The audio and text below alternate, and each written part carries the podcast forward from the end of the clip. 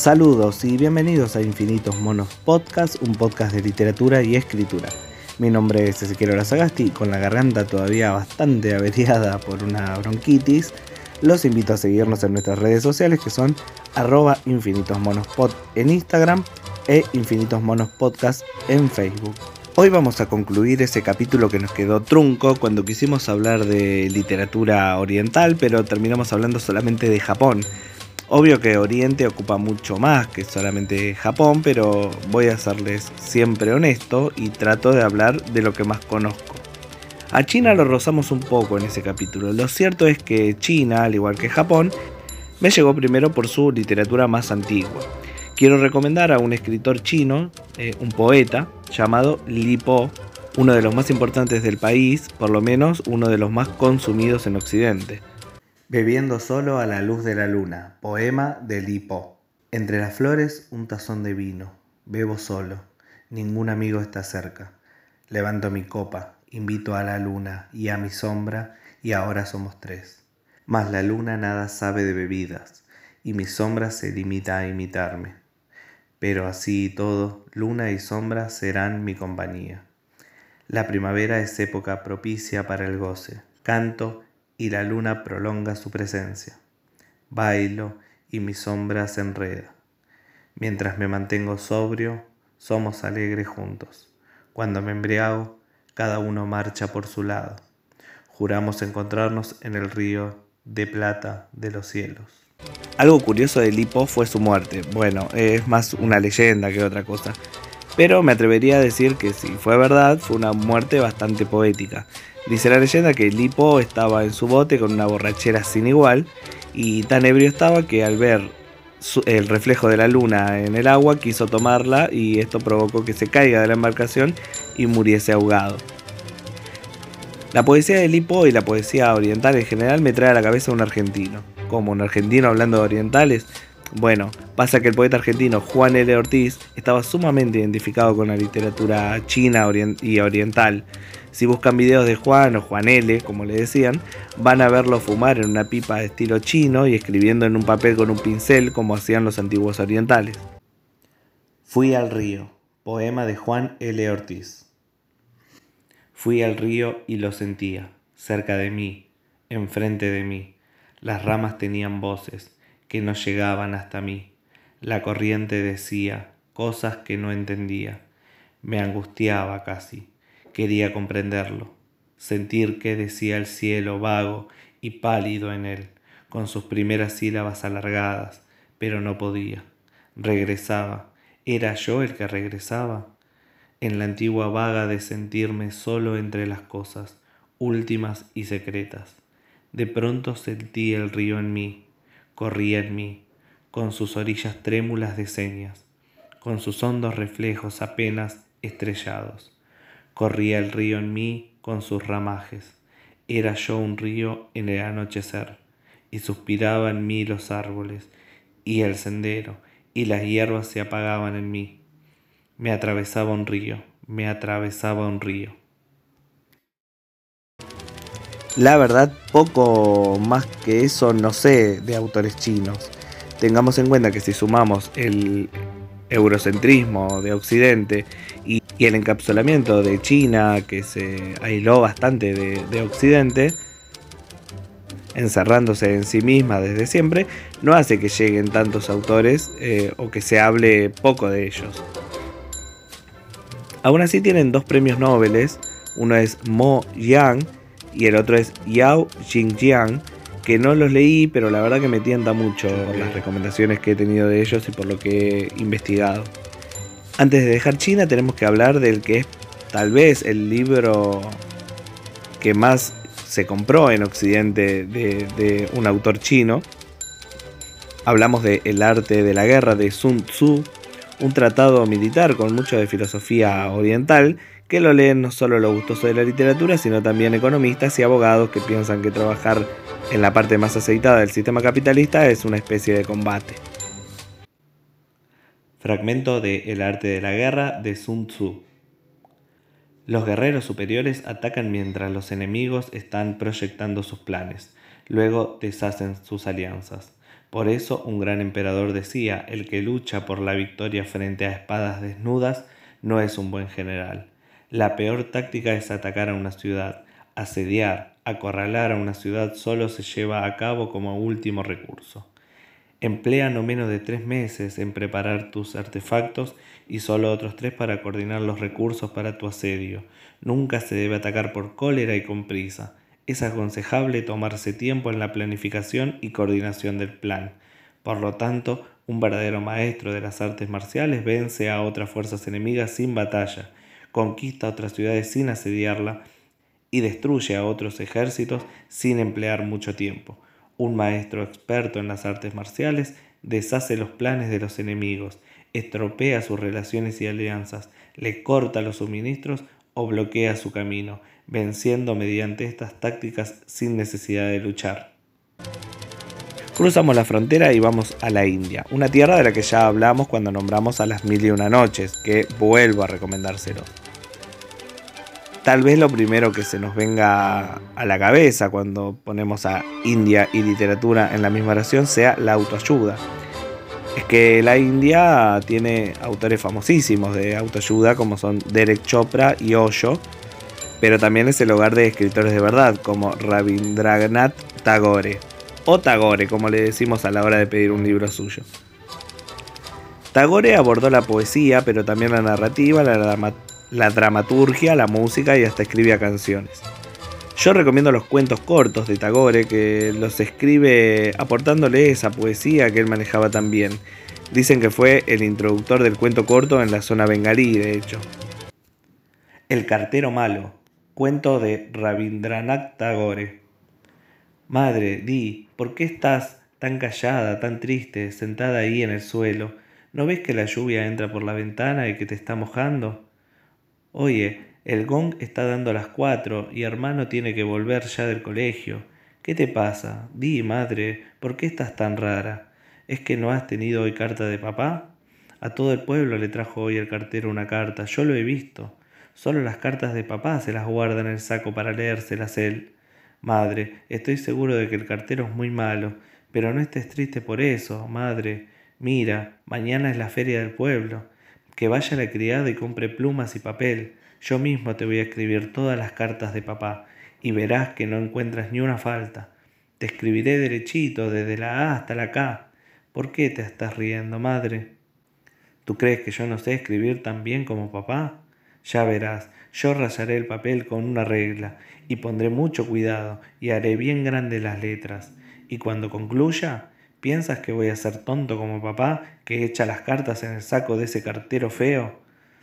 Te las traeré yo mismo al momento y te ayudaré a deletrearla. Ya sé que al cartero no le gusta darte las cartas más buenas. Lamento no poder hablar de Corea, de Tailandia, de Laos, de Mongolia, etcétera, etcétera, etcétera. Si ustedes tienen recomendaciones de estos países, por favor cuéntenos en nuestras redes sociales. Aunque sí quiero dar una recomendación de la zona del Tíbet. La verdad me gusta mucho leer sobre budismo y no por eso tengo la casa llena de mandalas y símbolos de Om. Eh, la filosofía budista es súper interesante y algo que hacía Buda para explicar su filosofía era contarlo en forma de historias o parábolas. ¿Le suena? Exacto, como hacía otro líder religioso, pero que tal vez conocemos un poco más. El problema, fábula budista. Cuenta una antigua fábula budista que hace mucho tiempo en un monasterio lejano, uno de los monjes budistas más ancianos falleció. Tenía un puesto importante ya que era el guardián y algún otro monje debía quedarse con su puesto de trabajo. Pero no era fácil, debía ser un monje que reuniera las características adecuadas. Así que el gran maestro reunió a todos sus discípulos para comprobar quién podría ejercer tan honroso puesto. En una amplia sala, todos los discípulos se sentaron frente al gran maestro. Él colocó una pequeña mesita en medio de la sala y encima de ella un hermoso jarrón de porcelana. En el jarrón colocó unas preciosas flores amarillas. Entonces dijo, He aquí el problema.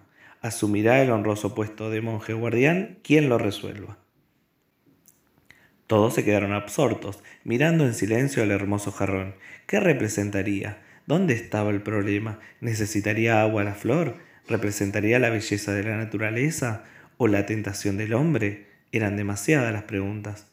Pero entonces uno de los discípulos se levantó decidido, sacó su espada, miró a los discípulos y al gran maestro, y de un solo golpe rompió el jarrón y las flores. Los demás se quedaron horrorizados. Pero el gran maestro dijo, Aquí tenemos a alguien que no solo ha adivinado el problema, sino que además lo ha resuelto y ha terminado con él. Honremos a nuestro nuevo guardián del monasterio. No importa cómo sea el problema, lo que importa es acabar con él. Bueno, y llegamos a un lugar de literatura oriental, pero que a su vez es muy occidental. Hablamos de Rusia. Pasa que Rusia es tan grande que ocupa los dos continentes y hay que admitirlo, la parte europea es la que más resalta. Moscú. Pero hay que entender también que muchos de los escritores que se oponían a los distintos regímenes eran llevados a Siberia y vaya si ese lugar está en el oriente del país. Un ejemplo de esto es Michail Bakhtin, alguien que descubrí al estudiar a los formalistas rusos, esos formalistas rusos de los que hablamos cuando discutimos sobre cómo romper las reglas literarias. Recomiendo mucho leer a Bakhtin, aunque no sea literatura, sino más bien teoría literaria. Sus conceptos como la hipertextualidad y la carnavalización de la literatura son muy interesantes y te ayuda a entender mejor las obras y la escritura de tus propias obras. La literatura rusa es increíble y complicada, y larga, sobre todo larga y expositiva. La literatura rusa tiene eh, algo que llamaríamos hiperrealidad. ¿Qué significa esto? Que todo está sumamente explicado y sumamente descripto. Por eso muchas de las grandes obras de la literatura rusa son obras gigantes, como La Guerra y la Paz, Ana Karenina, Crimen y Castigo o Los Hermanos Karamazov. Todas estas son obras de los principales exponentes de la literatura rusa que fueron León Tolstoy y Fedor Dostoyevsky. Sin embargo, no es necesario sumergirse en estos océanos de obras literarias donde cada personaje tiene nombres imposibles, que además también hay que aprenderse los apodos y también hay que aprenderse los, los apócopes que usan en Rusia. Como hablamos en otro capítulo que nombramos al Tolstoy, él era un maestro del relato corto también, y tiene novelas cortas también como La muerte de Iván Ilich, que leí hace poco y es espectacular si saben tenerle paciencia. Dostoyevsky tiene novelas cortas también que saben encerrar a la perfección toda su filosofía y su crítica.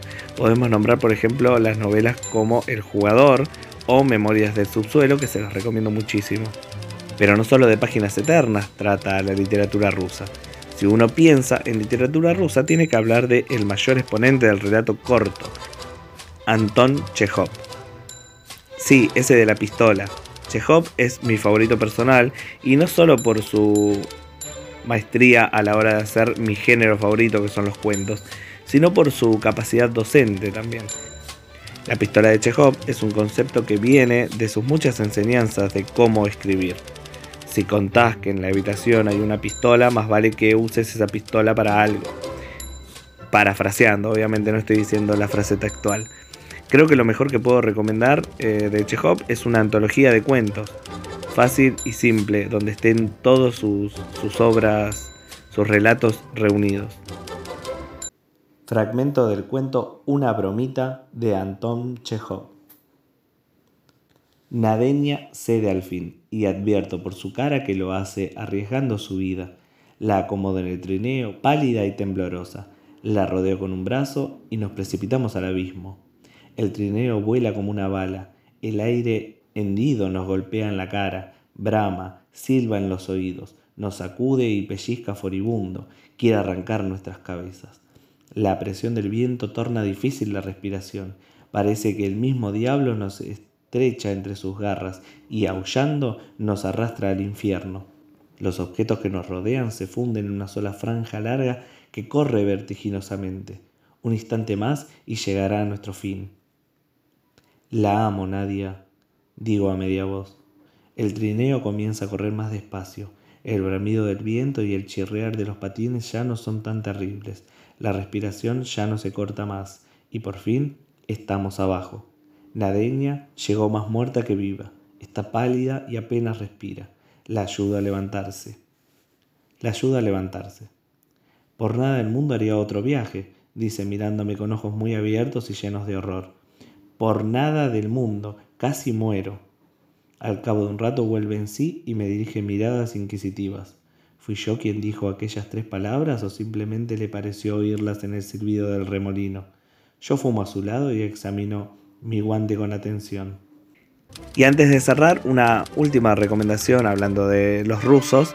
No quiero dejar de nombrar a Nikolai Gogol, un escritor con un escritor ruso que me, me, gusta mucho por su manejo del humor y del absurdo, que por ahí no está tan visto en la literatura rusa. Recomiendo sobre todo su libro Diario de un Loco, que me parece espectacular y es muy fácil de conseguir si quieren leerlo en formato PDF por internet.